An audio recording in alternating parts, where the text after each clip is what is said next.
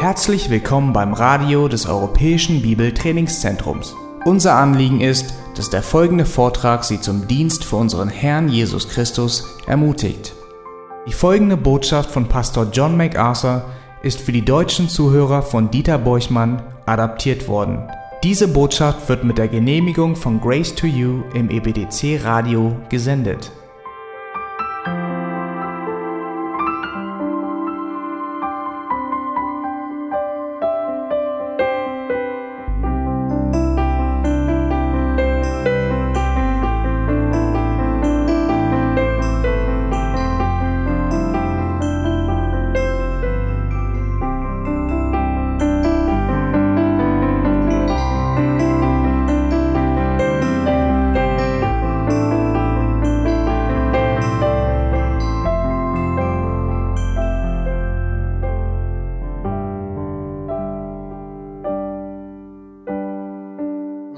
Text heute Morgen befindet sich im Matthäus Evangelium Kapitel 25, die ersten 13 Verse. Bitte schlagt eure Bibel an dieser Stelle auf. Matthäus 25.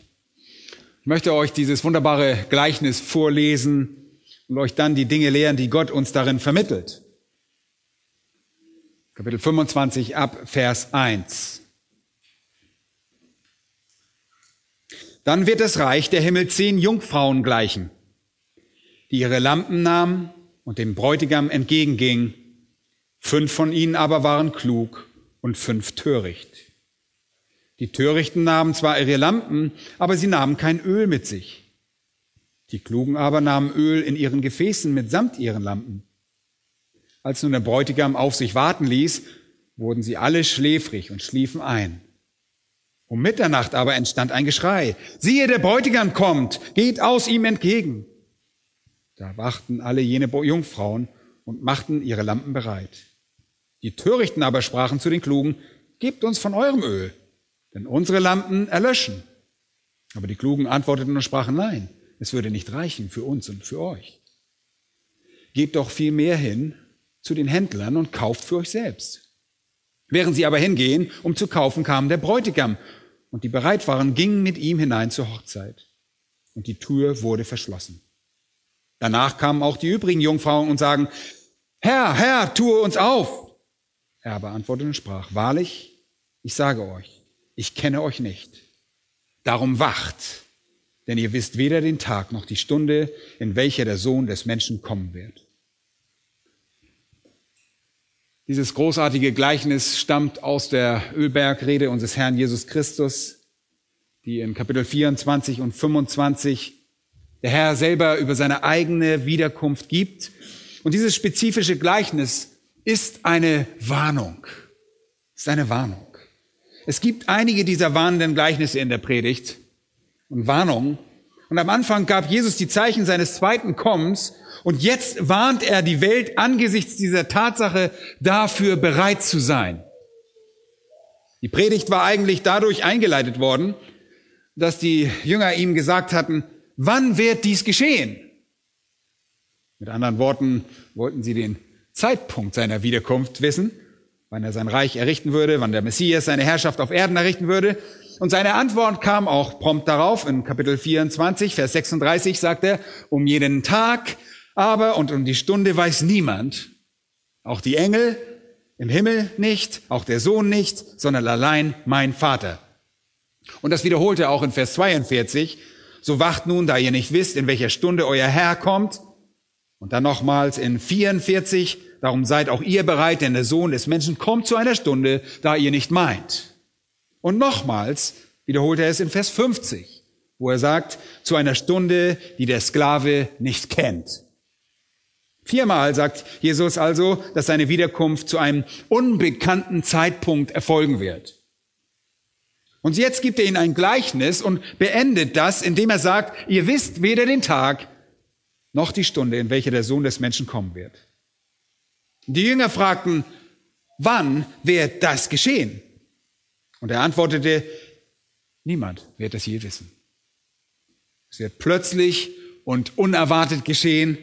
Ihr werdet die allgemeinen Zeichen sehen, beziehungsweise den allgemeinen Zeitraum kennen, weil ich euch die Zeichen nenne.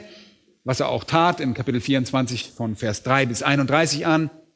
Ihr werdet die allgemeinen Zeichen jener Zeit kennen, die wir als die Wehen kennen, welche die Geburt des Reiches Gottes einleiten, aber den genauen Moment und die genaue Stunde werdet ihr nie kennen, denn wie die Briefe uns auch zeigen, wird er kommen wie ein Dieb in der Nacht, unerwartet und plötzlich.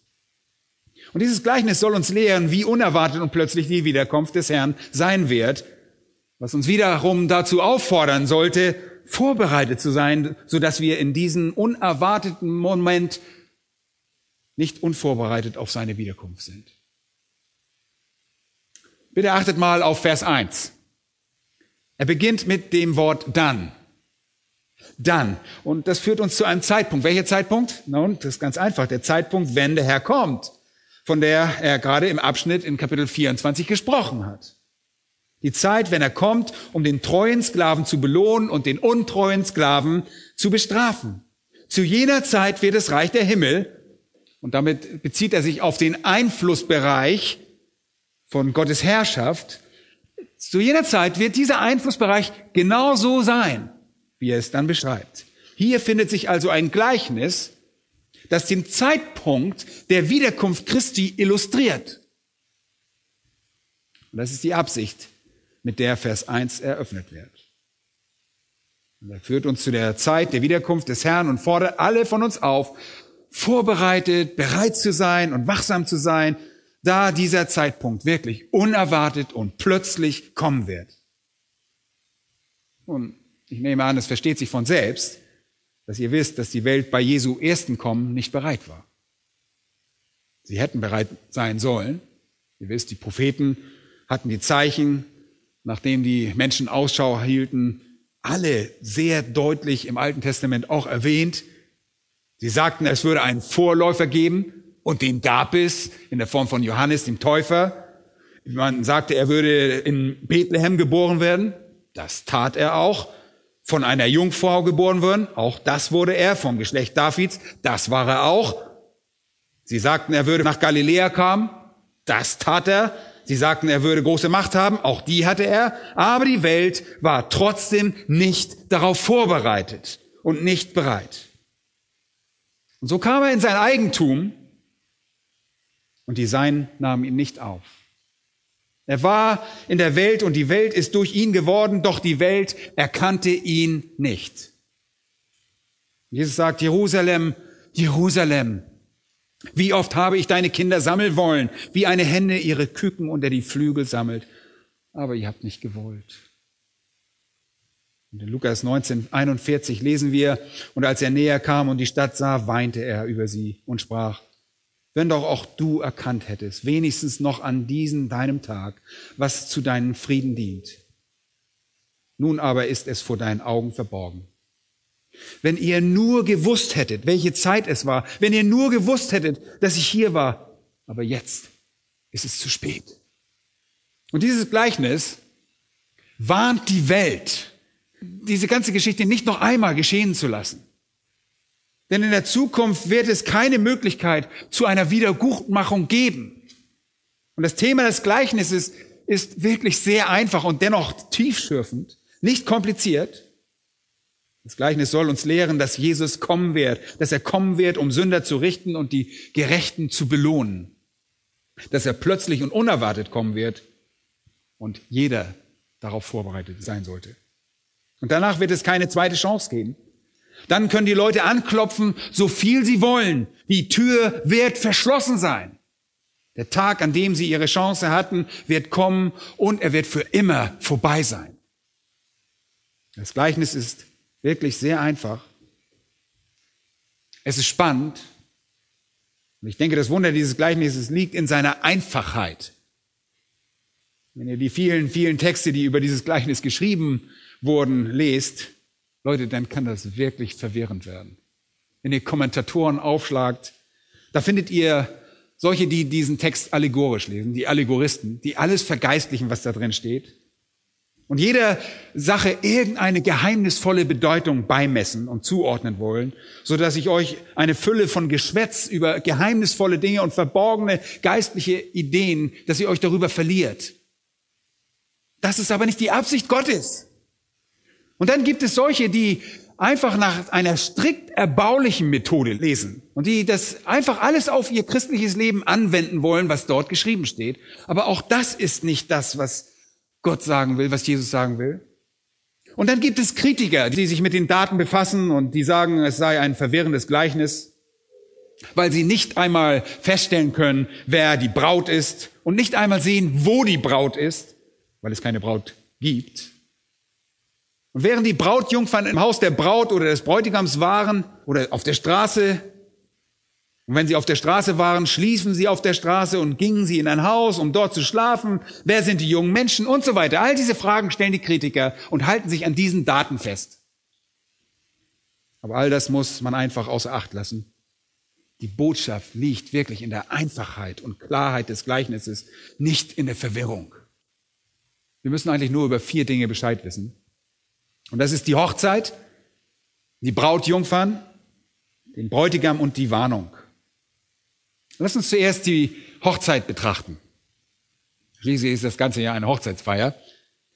Und nur das, was für die Anwendung von Bedeutung ist, wird von dieser Hochzeitsfeier abgeleitet. Ich möchte euch ein wenig Hintergrund dazu geben, das ist sehr wichtig. Dies wäre eine sehr typische Hochzeit in Israel, wie sie in einem typischen israelischen Stadt oder in einer Dorf zur Zeit Jesu stattgefunden hätte. Sehr typisch. Und eine Hochzeit war das größte Ereignis in einem Dorf und in einer Stadt. Ja, es war die größte einzelne gesellschaftliche Feier, die diese Menschen kannten. Jeder war daran beteiligt. Freunde, Familie, erweiterte Familie, einfach jeder. Es war eine glückliche Zeit. Es war eine Zeit der Fröhlichkeit. Es war eine Zeit des Feierns und das ist die Szene, die wir hier vor uns haben. Aber für uns ist es wichtig zu wissen, dass es bei einer jüdischen Hochzeit drei Elemente gab. Und das erste ist die Verlobung beziehungsweise der offizielle Vertrag der Verlobung zwischen den beiden Vätern des Paares, die ihre Tochter und ihren Sohn quasi einander gaben. Verlobung geschahen also nicht wirklich zwischen dem Paar, sondern zwischen den Vätern. Und ein wenig später kam dann, was die zweite Phase der Hochzeit oder Ehe bezeichnet wurde, das Verlöbnis. Das Verlöbnis war dann die offizielle Zeremonie. Und das Paar versammelte sich vor Freunden und Familie und legte dieses Gelöbnis oder Schwüre ab und ging einen Bund ein und gab verbindliche Versprechen. Und sie durchliefen eine echte Hochzeitszeremonie und verpflichteten sich dann einander. Und damit waren sie dann offiziell verheiratet. Und jeder Bruch in einem Verlöbniszeitraum kam einer Scheidung gleich. Und das Verlöbnis war derart bindend, dass es eine echte Scheidung geben musste. Und wenn in dieser Zeit die Verlobte ihren Mann verlor, dann war sie eine Witwe. Dann war sie wie eine Witwe, obwohl die Ehe noch nicht physisch vollzogen war. Und obwohl sie noch überhaupt nicht zusammengelebt hatten. Aber es geht um folgenden Punkt. Anfangs kamen also die Väter zusammen und über die Eheschließung ihrer Kinder zu reden und einen Vertrag zu machen. Und die Kinder gaben dann ihr Gelöbnis dem Partner gegenüber ab und das war verbindlich. Und dann gab es bis zu einem Jahr eine Zeit, in dem der junge Mann alles vorbereiten konnte, um die Braut zu sich zu holen. Und dafür musste er ihr eine Unterkunft bieten. Vielleicht machte er einen Anbau an das Haus seines Vaters oder baute ein eigenes Haus oder kaufte Land und musste ein Feld bestellen und auch damit demonstrieren, dass er die Braut versorgen konnte. Er hatte also ein Jahr, um ein Heim für sie vorzubereiten, um sein Leben auf sie einzustellen. Und am Ende dieser Zeit die er dafür brauchte, zog er aus und holte sie zu sich und sie wurde seine Frau und dann lebte sie mit ihm. Dafür gab es keine Zeremonie, da gab es nur die offizielle Hochzeit, die Feier. Und das ist die dritte Phase, die wir hier in unserem Text sehen. Das war übrigens ein sehr gutes Prinzip. Es war eine sehr gute Art, eine Ehe zu arrangieren. Eltern, die sehr oft eine langfristigere und weiterreichende Perspektive hatten als ihre Kinder, waren also daran beteiligt. Zweitens war das Verlöbnis eine wunderbare Sache, denn wenn das Gelöbnis abgelegt wurde, war das absolut bindend. Denn ein Mann wollte ganz gewiss kein Jahr darauf verbringen, alles für seine Frau vorzubereiten, die dann kommen und seine Frau sein sollte, um sie dann nur am Ende sagen zu hören, ja, mein Lieber, ich habe leider in diesem Jahr jemand anders kennengelernt und jemand anders gefunden. Nein, das war ausgeschlossen. Nachdem das Verlöbnis also stattgefunden hatte, war es absolut verbindlich und alle Vorbereitungen des Bräutigams würden dann tatsächlich in der Erfüllung gipfeln. Aber ihr könnt euch sicherlich vorstellen, wie erwartungsvoll eine Braut und ein Bräutigam waren, während sie diesen ganzen Prozess durchliefen, der schließlich in dem Höhepunkt gipfelt, endlich zu dem Ort zu kommen, wo die Ehe vollzogen wird. Eine große Erwartung. Und die Szene, die wir hier sehen, ist Phase 3. Ist Phase 3. Die tatsächliche Gamos, um das griechische Wort zu verwenden, also die Hochzeitsfeier, das Hochzeitsfest, die eigentliche Hochzeit, wo er zu ihrem Haus kommt und sie dort mit all ihren Brautjungfern wartet und er kommt mit allen Männern, die ihn begleiten. Und er holt seine Braut und ihre Brautjungfern ab und sie alle laufen mit Lampen, die am Nachthimmel leuchten, durch das Dorf, feiernd und singend und voller Freude. Eine Freude, die es nirgendwo sonst in vergleichbarer Weise in ihrem gesellschaftlichen Leben gibt. Endlich ist es soweit. Alles ist bereit. Er hat ein Heim für sie bereitet. Jetzt wird er sie holen, zu diesem Ort führen. Und wenn sie an jenem Abend dort ankommen, und diese Hochzeiten begannen immer abends, damit sie in der Prozession durch das Dorf laufen konnten und jeder im Dorf an der Freude und dem Fest teilhaben konnte. Am Abend waren wieder alle zu Hause. Dann zieht die Hochzeitsgesellschaft in das Haus ein und feiert dort bis zu sieben Tagen. Sieben Tage lang. Und am Ende dieser Feier würde ein Freund des Bräutigams, der quasi wie ein Trauzeuge des Bräutigams ist, die Hand der Braut nehmen und sie in die Hand des Bräutigams legen und jeder würde gehen. Hoffentlich würde jeder gehen. Irgendwann reicht es. Es wäre also ein wunderbarer Abend, ein wunderbarer Anfang einer herrlichen Feier, auf den diese Braut und der Bräutigam schon lange gewartet hatten.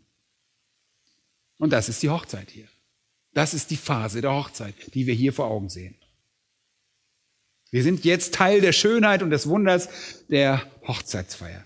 Und das Zweite, worüber wir Bescheid wissen müssen, um dieses Gleichnis richtig zu verstehen, sind die Brautjungfern.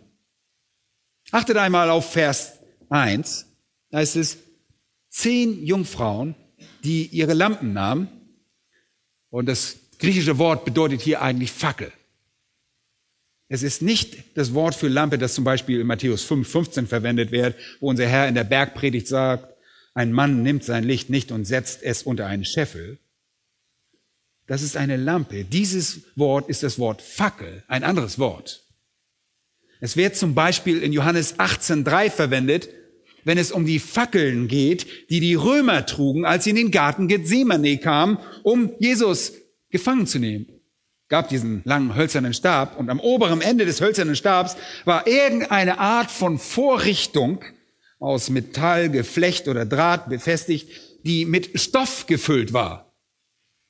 Und dieser Stoff wurde mit Öl getränkt und angezündet, damit die Fackel leuchtete. Und sie würden irgendwo einen kleinen Behälter mit Öl mit sich führen, damit sie die Fackel so lange wie möglich leuchten lassen konnten. Okay, hier gab es also zehn Jungfrauen, die ihre Lampen nehmen und ausziehen, zweifelsfrei zum Haus der Braut und darauf warten, den Bräutigam zu treffen. Es sind die von der Braut auserwählten Frauen. Es sind die jungen Mädchen, die sich um sie kümmern werden. Sie werden übrigens Jungfrauen genannt, Parthenos. Das bedeutet ein unverheiratetes Mädchen, das noch Jungfrau ist. Damals haben sie wie ihr wisst, jung geheiratet und das waren ihre Freundinnen, die ausgewählt worden waren, weil sie noch nicht verheiratet waren. Weil sie vielleicht Schwestern oder Cousinen oder irgendwelche engen Freundinnen waren.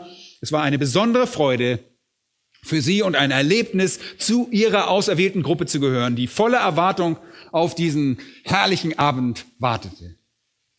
Übrigens, hinter der Tatsache, dass sie Jungfrauen waren, verbirgt sich nicht die Absicht, etwas über die Moral der Menschen, die sie illustrieren, zu sagen.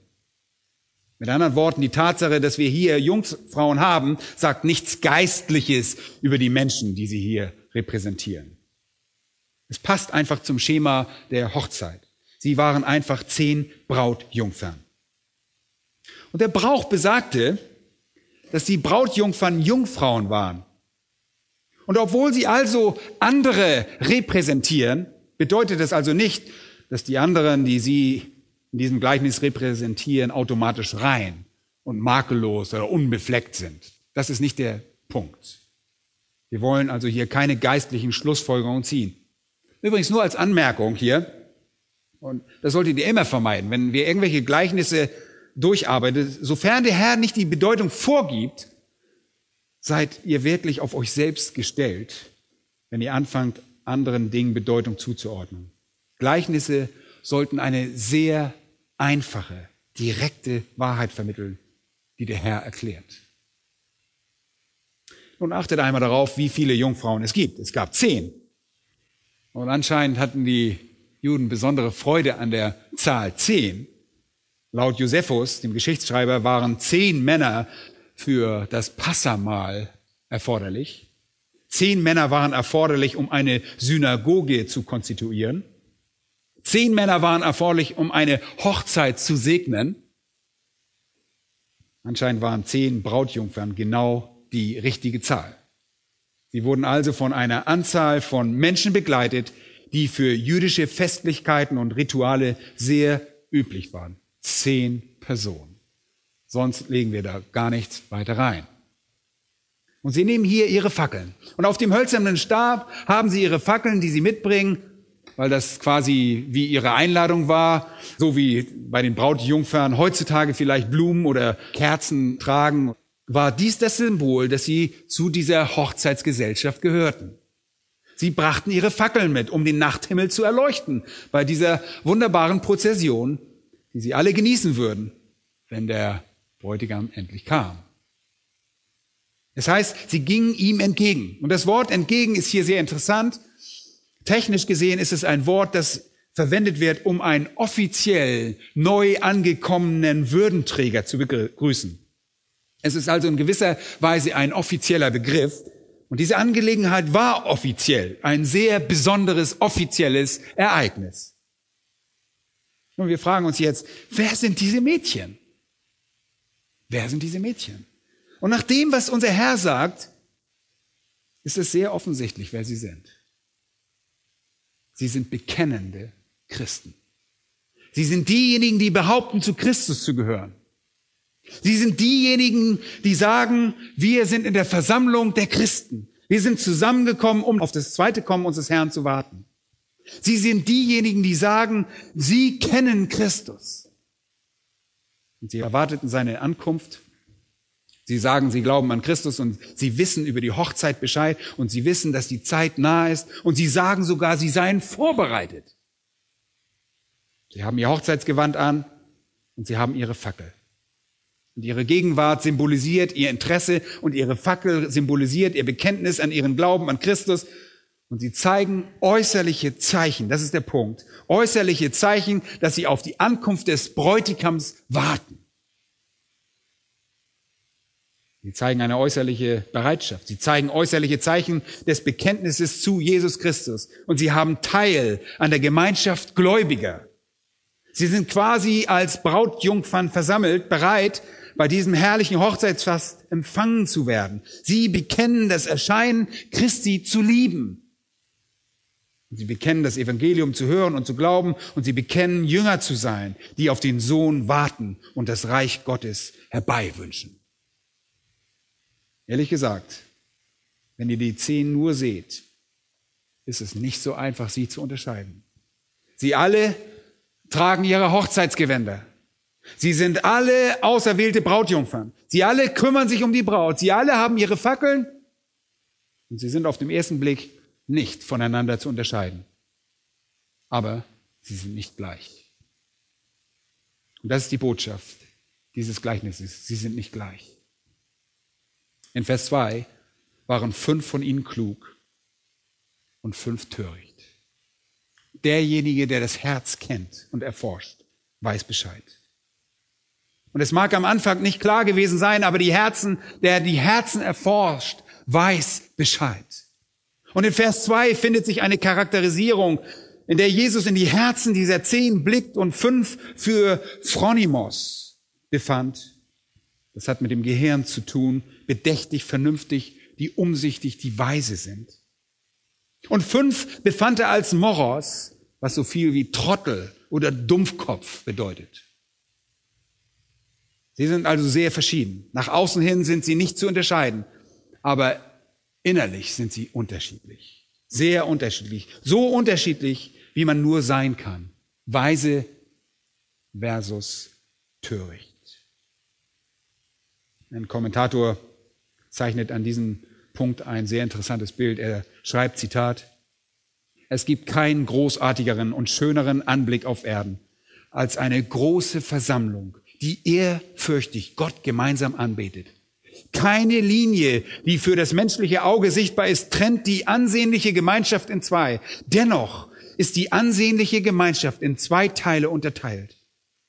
Der Herr liest unseren Charakter und markiert unseren Platz. Der Herr kennt die Sein und diejenigen, die nicht zu ihm gehören, in jeder Versammlung von Anbetern. Zitat Ende. Der Herr kann quasi auf diese versammelte Gruppe von Brautjungfern herunterblicken, von denen alle sagen, wir warten auf seine Ankunft. Wir haben unsere Gewänder an, wir haben unsere Fackeln in der Hand, aber er weiß, ob ihr weise oder dumm seid. Wir wissen das vielleicht nicht, aber er weiß Bescheid. Und der Unterschied besteht darin, vorbereitet zu sein. Wie wir in Vers 3 und 4 sehen, da wird es uns beschrieben. Hier offenbart sich ihre Weisheit beziehungsweise ihre Torheit. Die Törichten aber nahmen zwar ihre Lampen, aber sie nahmen kein Öl mit sich. Die Klugen aber nahmen Öl in ihren Gefäßen mit. Die Klugen trugen ihren Ölbehälter mit Öl bei sich. Die Törichten hatten überhaupt kein Öl. Sie hatten sich nicht ordnungsgemäß vorbereitet. Es war alles draußen, es war alles im Freien, aber sie hatten nicht sich um das Notwendigste gekümmert, nämlich das Öl, damit sie ihre Fackeln entzünden könnten. Sie hatten alle ein Bekenntnis abgelegt, aber nur fünf waren mit dem echten Öl der Bereitschaft ausgestattet. Nun, was ist dieses Öl? Das ist die notwendige Realität der heilbringenden Gnade, die Menschen auszeichnet. Und es mag eine Gruppe von Leuten geben, die alle nach außen hin Jesus zu Ehren scheinen, aber es wird verschiedene Herzen geben. Manche vorbereitet und manche nicht vorbereitet. Das Öl ist wie das Gewand der Hochzeitsfeier in Matthäus 22, Vers 11. Dort ruft der König eine Hochzeit für seinen Sohn aus und sieht die Gäste und findet einen Mann vor, der kein hochzeitliches Gewand anhat.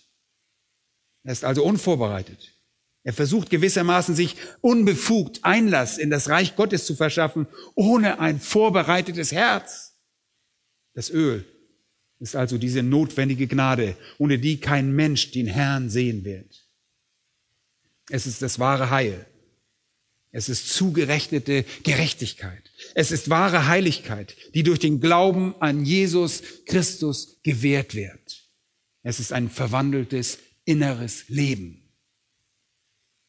Aber manche von ihnen waren wie diejenigen, über die Paulus im 2. Timotheus Kapitel 3, Vers 5 an Timotheus schrieb und von denen er sagt, sie hätten den äußeren Schein von Gottesfurcht, aber ohne Kraft.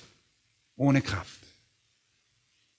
Die törichten Jungfern waren nach außen hin Anhänger. Sie bekannten sich auf intellektueller Ebene zu Christus. Sie bekannten sich auf gesellschaftlicher Ebene zu Christus. Und sie bekannten sich sogar auf der religiösen Ebene zu Christus. Aber sie hatten kein Licht und kein Leben. Sie waren nicht in der Lage, sich an das Gesetz Gottes anzupassen. Ihr Glaube war in den Worten von Jakobus 2 ein toter Glaube. Es war ein Glaube, der nichts hervorbrachte und der nichts tun konnte. Und der Zweck dieses Gleichnisses besteht darin, uns davor zu warnen, nicht derart unvorbereitet zu sein, wenn der Herr kommt. Übrigens ist das immer ein immer wiederkehrendes Thema unseres Herrn Jesus Christus. Er spricht dieses Thema immer wieder an. Er sagt zum Beispiel, dass im Reich Gottes Weizen und Unkraut Seite an Seite wachsen werden. Und dass sie sich einander so sehr ähneln, dass wir es nicht wagen, sie herauszuziehen, damit wir nicht versehentlich den Weizen herausziehen. Stattdessen wollen wir bis zur Wiederkunft des Herrn warten und dann wird er selbst diese Unterscheidung vornehmen. Und Jesus spricht auch vom Boden, der gut aussieht und der Same wird gepflanzt und die Pflanze wächst und gedeiht, aber sie hat keine tiefen Wurzeln und wird von den Wurzeln des Unkrauts verdrängt und stellt sich als tot und als nicht fruchtbringend heraus. Aber am Anfang können wir keinen Unterschied feststellen. Das ist eine wiederholte Botschaft unseres Herrn. Und sie weist auf die Tatsache hin, dass es in jeder Gemeinde der Welt betont werden muss, dass die Gemeinde voller Menschen steckt, die nicht erlöst sind und nicht auf die Wiederkunft des Herrn vorbereitet sind. Gemeinden sind voll mit solchen Leuten. Schaut mal, der Herr sagte nicht, dass eine von diesen Frauen kein Öl hatte, sondern fünf von ihnen.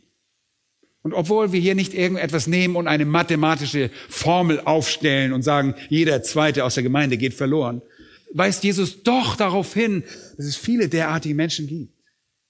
Und das bedeutet nicht, dass die wirklich die Hälfte, dass wir mathematisch vorgehen, 50 Prozent, du verloren, du nicht. Aber es weist darauf hin, dass es nicht ein Einzelfall ist. Es ist kein Einzelfall. Ich glaube, die Gemeinde ist voller derartige Leute, die nicht erlöst sind, die nicht vorbereitet sind. Egal, ob sie den Herrn bei der Wiederkunft treffen, sofern sie bei seiner Wiederkunft leben, oder bei ihrem Tod.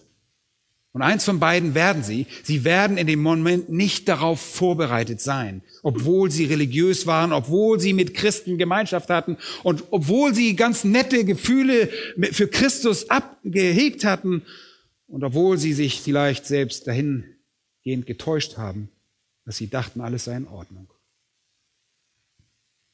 Übrigens, das ist keine beliebte Botschaft. Und das allein zu erwähnen, bringt uns auch immer wieder Kritik, denn so etwas zu sagen wird die Menschen verärgern. Aber Leute, ist das ein Grund aufzuhören, Menschen in ihrer Selbsttäuschung leben zu lassen? Unser Herr warnt uns immer und immer wieder davor. Sollen wir Menschen deshalb in die Hölle gehen lassen? Der Extremfall tritt in Vers 5 ein. Als nun ein Bräutigam auf sich warten ließ, wurden sie alle schläfrig und schliefen ein. Der Bräutigam verspätet sich in dieser spezifischen Analogie unseres Herrn. Und der Bräutigam kommt nicht, wenn sie ihn erwarten. Und das wird später und später und später, und vielleicht ist es ein Hinweis für die Jünger, die was glaubten, die glaubten, dass das Reich Gottes unmittelbar bevorstehe. Vielleicht ein Hinweis, dass es länger dauern wird, als sie denken.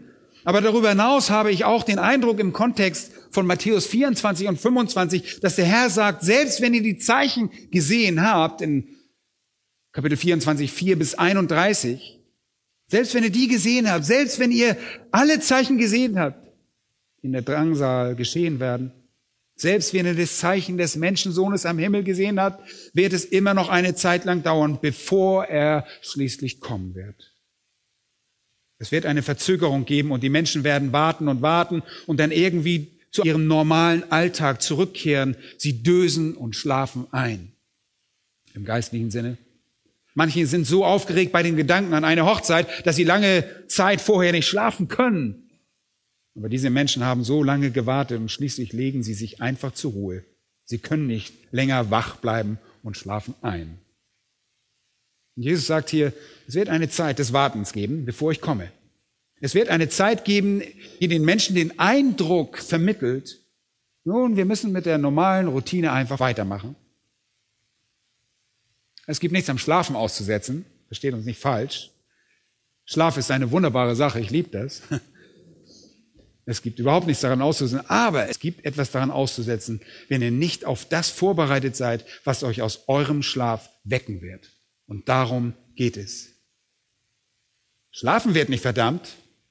Die Weisen schliefen ebenso wie die Törichten. Und als der Bräutigam kam und sie aufwachten, entpuppte der Schlaf der Weisen sich als süße Ruhe, weil sie bereit waren. Der Schlaf der Törichten dagegen war in Wirklichkeit Torheit, weil sie unerwartet ertappt wurden. Und das sagt uns, dass wir, während wir auf den Herrn warten, nicht ständig Ausschau halten können. Wir wären also nicht in der Lage, unser ganzes Leben auf dem Dach im Schlafanzug zu verbringen und zu singen, ah, der König kommt, der König kommt. Leute, das Leben geht natürlich weiter, oder? Manche von uns haben vielleicht schon gesagt, wir warten schon so lange, wo ist er? Und so findet ihr euch mehr oder weniger mit der Tatsache ab, dass ihr essen und trinken und arbeiten müsst. Aber das bedeutet nicht, dass wir nicht warten. Die Tatsache, dass wir nicht alle irgendwo auf dem Hügel versammelt sind, bedeutet nicht, dass wir nicht warten. Es bedeutet, dass wir weitermachen, während wir warten. Deshalb heißt es auch in Kapitel 24, Vers 40, wie wir da gesehen haben, dass bei seiner Wiederkunft zwei auf dem Feld sein werden. Und einer wird genommen, der andere wird zurückgelassen. Zwei werden auf der Mühle malen, die eine wird genommen, die andere zurückgelassen. Sie setzten also ihre alltäglichen Aufgaben wie Malen, Pflügen und Pflanzen fort. Manche werden Geschäfte betreiben und andere werden vielleicht einen Hof bewirtschaften. Der Herr sagte im Kapitel 24, 38, dass es sein würde wie in den Tagen Noahs. Sie werden essen und trinken und heiraten und verheiraten. Mit anderen Worten, ein ganz normaler Alltag. Der Bräutigam kommt also später als erwartet und diese jungen Frauen schlafen ein. Nun, so läuft das im menschlichen Leben. Wir müssen uns um die menschlichen Belange kümmern. Man muss schlafen. Das bedeutet nicht, dass wir nicht vorbereitet waren. Aber fünf waren es nicht. Fünf waren nicht vorbereitet. Diejenigen, die vorbereitet waren, konnten sich problemlos leisten, die alltägliche Routine fortzusetzen. Sie konnten die fortsetzen. Diejenigen, die nicht vorbereitet waren, konnten es sich nicht leisten, die alltägliche Routine fortzusetzen. Sie hätten sich um die Dinge kümmern sollen, als sie es konnten, als sie die Gelegenheit dazu hatten. Ihre falsch empfundene Sicherheit ließ sie ihre Chance verschlafen. Leute, das ist eine Tragödie. Das ist eine Tragödie. Lass uns den Bräutigam in Vers 6 betrachten. Um Mitternacht aber entstand ein Geschrei. Er hat sich sehr verspätet und das ist wirklich eine komische Zeit, eine Hochzeit zu beginnen, um Mitternacht. Aber unserem Herrn geht es lediglich darum, auszudrücken, dass es eine unerwartete Zeit ist. Jetzt verstehen wir besser, warum sie schliefen, oder? Um Mitternacht sollte man schlafen. Schlafen ist wunderbar. Aber die Verspätung war so groß, dass jetzt um Mitternacht, wenn niemand den Beginn der Hochzeit erwartet, genau der Punkt ist, wo er kommt. Das ist der Punkt, den Jesus machen will. Es ist in gewisser Weise faszinierend, dass wir in 2. Mose 12, 29 lesen, dass die Erlösung Israels von Ägypten um Mitternacht begann, also zu unerwarteter Zeit. Und vielleicht ist das der Grund dafür, warum die Rabbiner zu sagen pflegte, dass der Messias zu dem Zeitpunkt kommen würde, zu dem er auch tatsächlich kam, im geistlichen Sinne, um Mitternacht. Sie waren nicht vorbereitet. Es ist eine späte Uhrzeit. Es ist sehr spät. Es ist eine unerwartete Zeit die uns an die Episteln erinnert, wo es heißt, dass Jesus kommen wird wie ein Dieb in der Nacht.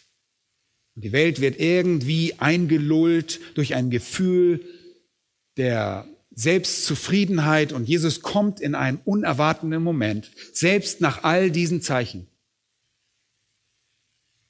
Schau mal, die Brautjungfern, sie wussten, dass die Hochzeit bevorstand, oder? Ich meine, deshalb waren sie da. Sie wussten das. Sie konnten die Zeichen interpretieren. Sie wussten, dass es Zeit war, sich im Haus der Braut zu versammeln und dass die Feierlichkeiten beginnen würden. Sie wussten, dass die Vorbereitungen getroffen worden waren. Wir könnten sagen, wenn sie zur Zeit der Drangsal lebten, hätten sie die Wehen gesehen. Sie hätten die Wehen gesehen. Sie wussten, dass die Zeit gekommen war, aber sie vergeudeten ihre Chance dennoch. Und um Mitternacht gab es Geschrei, und das diente offensichtlich dazu, die bevorstehende Ankunft des Bräutigams anzukündigen. Und sicher wird es ein derartiges Geschrei geben, wenn Jesus schließlich kommt, um sein Reich zu errichten. In jedem letzten und herrlichen Moment ein Ruf aus dem Himmel. Und dieser Ruf lautet, siehe, der Bräutigam kommt, geht aus ihm entgegen. Und das ist natürlich der Moment, der herrliche Moment, in dem die Hochzeit beginnt. Und obwohl es spät ist, ist es wunderbar, dass es losgeht. Selbst um diese Zeit, denn es wird sowieso sieben Tage lang gefeiert. Und die Prozession versammelt sich, während der Bräutigam mit seinen vielleicht zehn Begleitern kommt. Er trifft die Braut mit ihren Brautjungfern, mit diesen zehn Brautjungfern und ihren Lampen. Sie sind bereit, diese anzuzünden und sich auf den Weg zu dem für die Braut vorbereiteten Heim zu machen. Das, ihr Lieben, ist die Wiederkunft. Das ist das zweite Kommen Jesu, der genaue Moment. Und in Vers 7 heißt es, da erwachten all jene Jungfrauen und machten ihre Lampen bereit. Und vielleicht hatten sie den ganzen Stoff vorbereitet und diejenigen gossen das Öl darauf, bereit, sich auf den Weg zu machen und die Fackeln anzuzünden. Und die Fackeln erleuchteten den Nachthimmel. Diejenigen, die kein Öl hatten, die wussten es jetzt. Oder vielleicht dachten sie, sie könnten einfach die Straße hinuntergehen und schon wäre er da. Vielleicht dachten sie nicht, er würde erst um Mitternacht kommen, wenn alles geschlossen wäre. Das ist doch völlig unpassend. Oder sie hatten sich nicht einmal die Mühe gemacht, darüber nachzudenken. Vielleicht dachten sie, sie könnten sich einfach irgendwie etwas leihen. Darüber wird nichts gesagt. Wir wissen es nicht. Sie waren einfach unvorbereitet. Sie taten gewiss nicht, was im 2. Korinther 13, Vers 5 steht. Da steht, prüft euch selbst. Prüft euch selbst, ob ihr im Glauben seid. Sie unterlagen einer Täuschung. Und jetzt, wo alles offenbart wird, sind sie bloßgestellt. Sie haben kein Öl, sie besitzen nichts von der erforderlichen inneren Gnade der Heiligkeit. Sie können das Licht nicht entzünden. Und Vers 8, heißt es, die Törichten aber sprachen zu den Klögen, gebt uns von eurem Öl, denn unsere Lampen erlöschen. So heißt es im Griechischen. Sie hatten gewiss ihre kleinen trockenen Stofffetzen angezündet und das glimmte vielleicht für eine kurze Zeit und dann erlosch dieser. Es würde nicht brennen. Unsere Lampen erlöschen. Gebt uns von eurem Öl. Aber wisst ihr was? Wenn der Aufruf vor den Richterstuhl Gottes zu treten zu euch käme, sei es im Tod oder bei der Wiederkunft Christi, und ihr zu diesem Zeitpunkt nicht darauf vorbereitet werdet, dann könnten alle Heiligen im Himmel und alle Menschen auf Erden bittere Tränen für euch vergießen. Aber sie könnten euch nie und nimmer retten. Niemals. Niemals. Wisst ihr, das Heil ist nicht übertragbar. Und darum geht es. Es geht nicht darum zu zeigen, dass die Klugen selbstsüchtig waren. Das ist nicht der Punkt. Oh, die wollten einfach ihr Öl für sich haben. Das ist überhaupt nicht der Punkt. Bei diesem Gleichnis geht es nicht darum, Egoismus zu lehren. Es geht darum, das nicht übertragene Wesen des Heils zu lehren. Ein Erretteter kann einen Verlorenen nicht retten. Gebt uns euer Öl ist eine Aufforderung, die niemand nachkommen kann. Jeder Mensch muss selbst errettet werden. Jeder Mensch muss sein Leben selbst mit Gott ins Reine bringen. Ihr könnt nicht meinen Arm nehmen und mit mir in das Reich Gottes geschleift werden. Ihr könnt mein Öl nicht von mir erhalten. Die Lektion ist ganz einfach. Ihr könnt nicht mit dem Öl eines anderen Menschen in den Himmel gelangen. Und im entscheidenden Augenblick ist keine Vorbereitung mehr möglich, wenn sie nicht schon vorher getroffen wurde. So gerne wir das auch täten, wir können unser Heil nicht einen anderen Menschen weitergeben. Oh, wäre das schön, wenn wir das könnten, oder? Aber die Klugen antworten deshalb in Vers 9 mit den Worten Nein. Es würde nicht reichen für uns und für euch. Geht doch vielmehr hin zu den Händlern und kauft für euch selbst. Und hier geht es einfach darum zu lehren, dass ihr euch um euer eigenes Öl, euer eigenes Heil kümmern müsst. Beim Kaufen geht es nicht darum, dass ihr einen Preis für eure Errettung zahlen müsst, dass es kein kostenloses Geschenk ist, nun in gewisser Weise, zahlt ihr zwar einen Preis, ihr zahlt den Preis, euer ganzes Ich aufzugeben, Wie der Mann, der alles verkaufte, was er besaß, um den vergrabenen Schatz auf dem Feld zu kaufen. Und der andere Mann, der alles kaufte, was er besaß, um die kostbare Perle zu kaufen. Oder vielleicht Jesaja 55,1, das eine Einladung enthält, ohne Geld und umsonst herbeizutreten und zu kaufen. Hier geht es einfach darum, zu sagen, dass ihr euch um euer eigenes Öl, Heil, kümmern müsst. Niemand kann euch das geben. Nun, es gab reichlich Öl und Öl war verfügbar, aber nicht um Mitternacht und nicht in dem Moment. Und ihr hattet dieselbe Chance, aber ihr habt den Tag der Gnade verschlafen und eure Chance vertan. Wisst ihr, die Händler des Öls sind die Schrift, die Apostel, die Propheten, die Lehrer. Das sind die Händler des Öls. Und hier wird impliziert, dass niemand zu dem Fest zugelassen wird, dessen Lampe nicht leuchtet. Sie war quasi das Symbol, dass ihr zu der Hochzeitsgesellschaft gehört. Und ohne sie gab es keinen Einlass. Und sie hatten es nicht. Sie hatten dieses Licht nicht. Leute, das ist die furchtbarste Lehre der Bibel. Das ist die schrecklichste Lehre der Bibel. Und Jesus brachte sie immer wieder. Eine Anwendung für uns, weil es in den Gemeinden wirklich heutzutage unzählige Menschen gibt, die nicht darauf vorbereitet sind, vor Gottes Angesicht zu treten. Und sie machen sich diesbezüglich etwas vor. Sie täuschen sich. Und in dem Moment, in dem sie mit der Realität ihrer mangelnden Vorbereitung konfrontiert sind, wird es zu spät sein. Oh, wie traurig. Lukas 6, 46 sagt der Herr, was nennt ihr mich aber Herr, Herr und tut nicht, was ich euch sage? Jeder, der zu mir kommt und meine Worte hört und sie tut. Ich will euch zeigen, wem er gleich ist. Er ist ein Menschen gleich, der ein Haus baute und dazu tief grub und den Grund auf den Felsen legte. Als nun eine Überschwemmung entstand, da brandete der Strom gegen dieses Haus und er konnte es nicht erschüttern, weil es auf den Felsen gegründet war. Wer aber hört und nicht tut, der ist einem Menschen gleich, der im Haus auf das Erdreich baute, ohne den Grund zu legen. Und der Strom brandete gegen dasselbe und es stürzte sofort ein. Und der Zusammenbruch dieses Hauses war gewaltig. Das ist dieselbe Sache. Es gibt Menschen, die ihr religiöses Haus ohne ein Fundament errichtet haben. Die Realität zugerechneter Gerechtigkeit fehlt einfach. Die ständig anwesende Heiligkeit Gottes fehlt. Der verwandelnde Charakter des Menschen fehlt. Die Errettung fehlt, egal wie es nach außen hin aussieht. Du musst errettet sein. Und sie sind durchaus glücklich über Jesus. Sie gehören vielleicht sogar einer Gemeinde von Gläubigen an, aber sie sind nicht vorbereitet. Und in jedem letzten Moment, wenn sie aufgefordert werden, sich ihr eigenes Öl zu beschaffen, heißt es in Vers 10, während sie aber hingehen, um zu kaufen, kam der Bräutigam. Und die bereit waren, gingen mit ihm hinein zur Hochzeit und die Tür wurde verschlossen. Jetzt gibt es keine Lehre mehr. Die Lehrer sind stumm. Jetzt gibt es keinen Ort, um Öl zu kaufen und die Tür ist verschlossen. Was für ein Gedanke. Das sind jene Momente von äußerster Furcht und Schrecken. Unmittelbar nach dem Bewusstsein, dass ihr dem heiligen Gott gegenübersteht und unvorbereitet seid.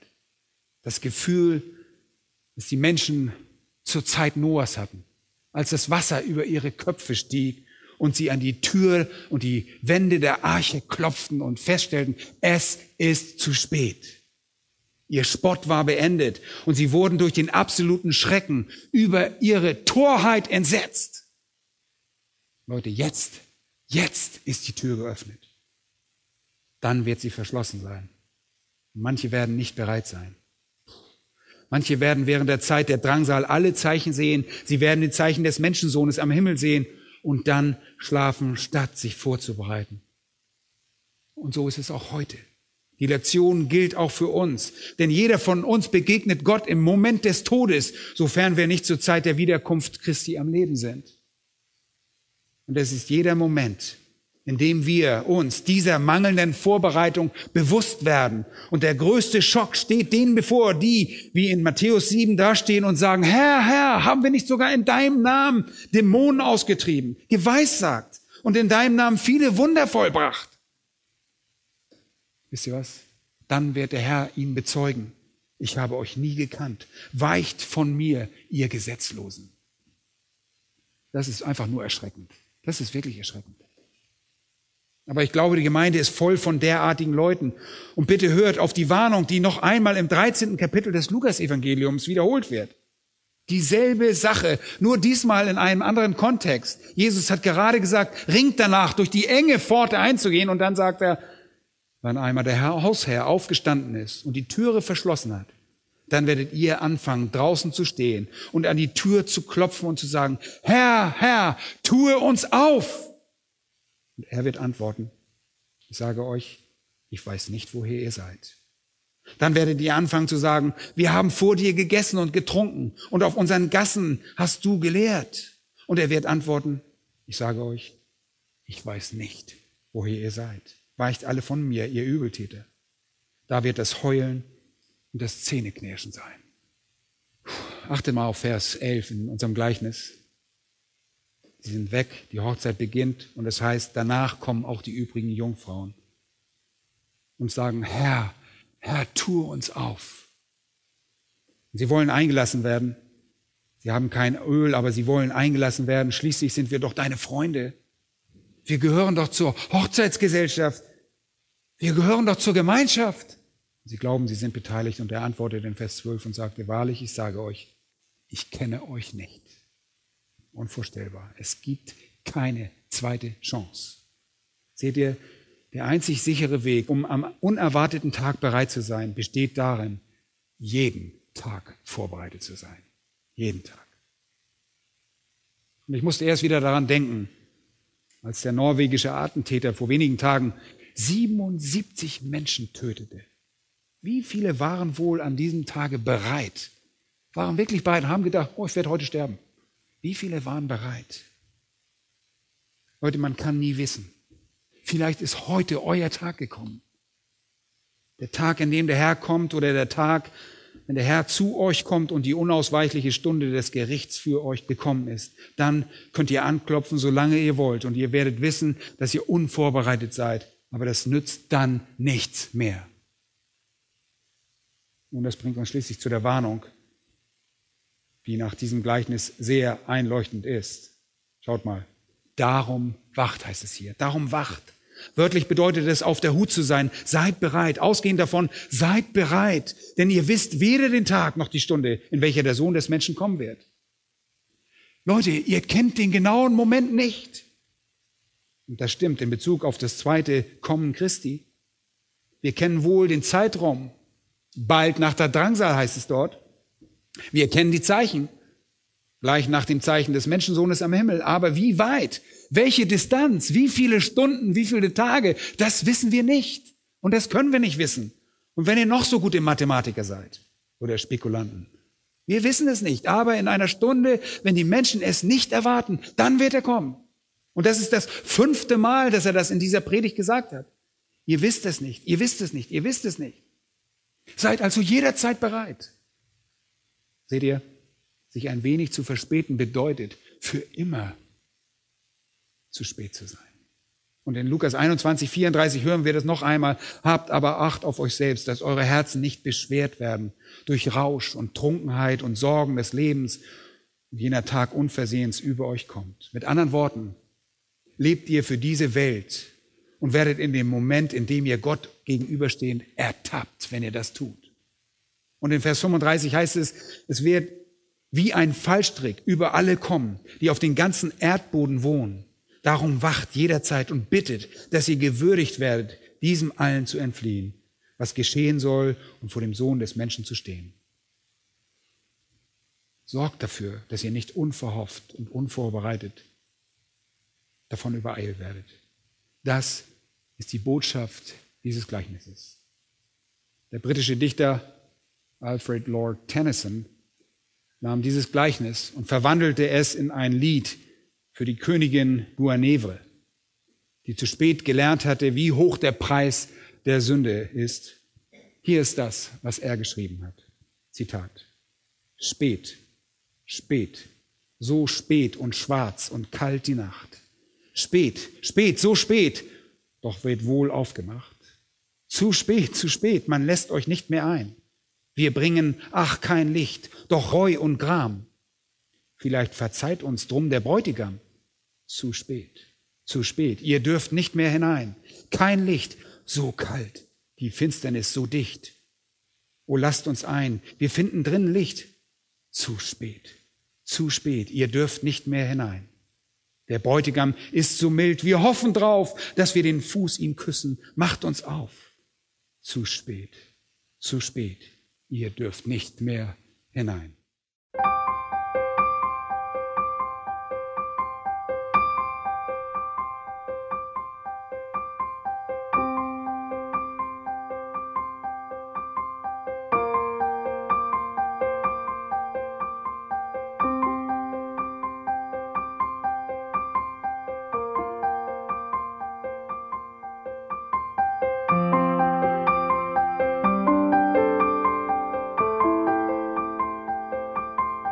Alle Vorträge unseres Programms, Bücher, DVDs und vieles mehr können Sie bei uns unter www.ebtc-media.org erhalten.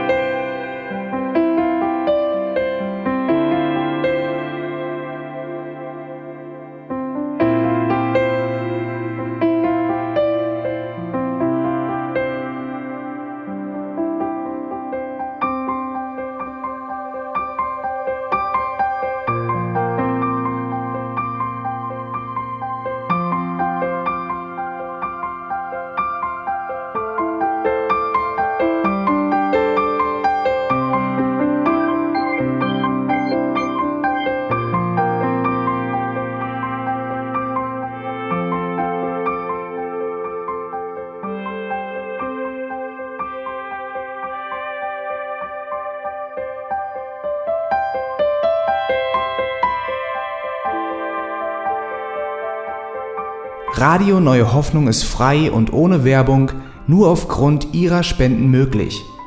Wenn Sie weitere Informationen dazu finden möchten, wie Sie Radio Neue Hoffnung unterstützen können, besuchen Sie die Webseite www.rnh.de.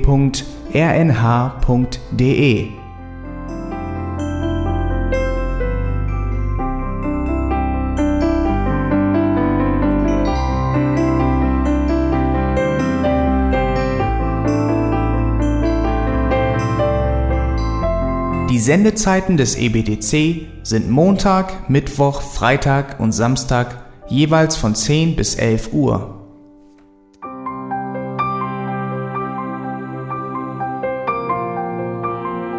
Sie finden uns im Internet unter www.auslegungspredigt.org. Eine E-Mail können Sie uns senden an radio@auslegungspredigt.org. Telefonisch erreichen Sie uns unter 0049 30 60 988 610. Unsere Postanschrift ist EBTC Havelländer Ring 40 in 12629 Berlin, Deutschland.